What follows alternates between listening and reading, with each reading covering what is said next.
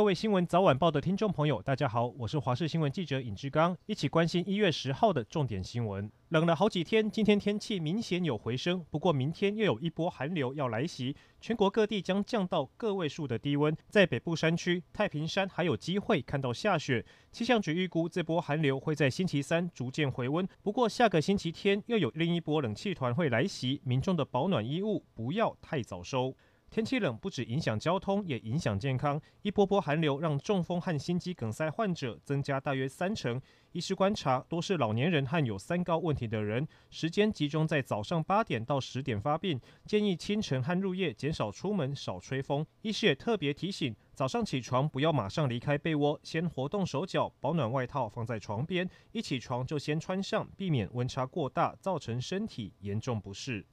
台湾的寒流已经让很多人受不了，而东北亚的日本也碰上了史上最强寒流。根据日本媒体报道，特别是靠日本海的几个县市，未来几天都可能降下大雪。而今天正好是日本今年的成年之礼，部分地区都必须在大风雪中度过。另外，西欧的西班牙也碰上了五十年难得一见的大雪，已经造成四个人死亡。美国媒体 CNN 指出，二零二一年的前九天，全美通报超过两百万人确诊感染新冠病毒，二点四万人死亡。虽然各地的医护或民众已经开始注射疫苗，然而有些医护人员因为自己的生理因素，暂时不施打疫苗。而且，白宫抗疫小组更警告，美国有可能出现本土变种病毒和英国变种病毒一起作怪，让美国疫情继续升温。不过，防疫专家佛奇仍然强调，现行疫苗还对付得了英国的变种病毒。台湾民众党今天召开第一届党代表大会，台北市副市长蔡炳坤、台北市观传局前局长陈思宇等九人当选中央委员，挤进决策核心。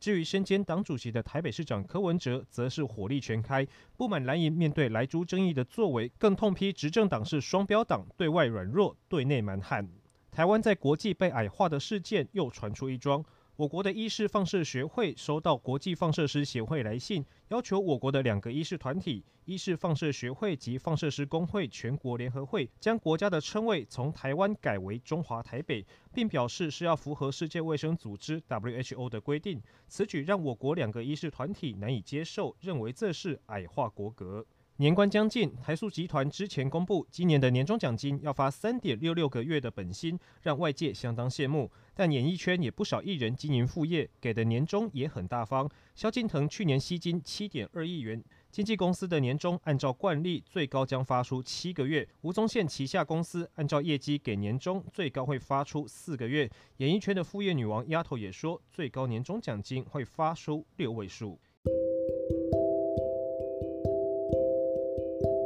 以上就是这一节新闻内容，非常感谢您的收听，我们明天再会。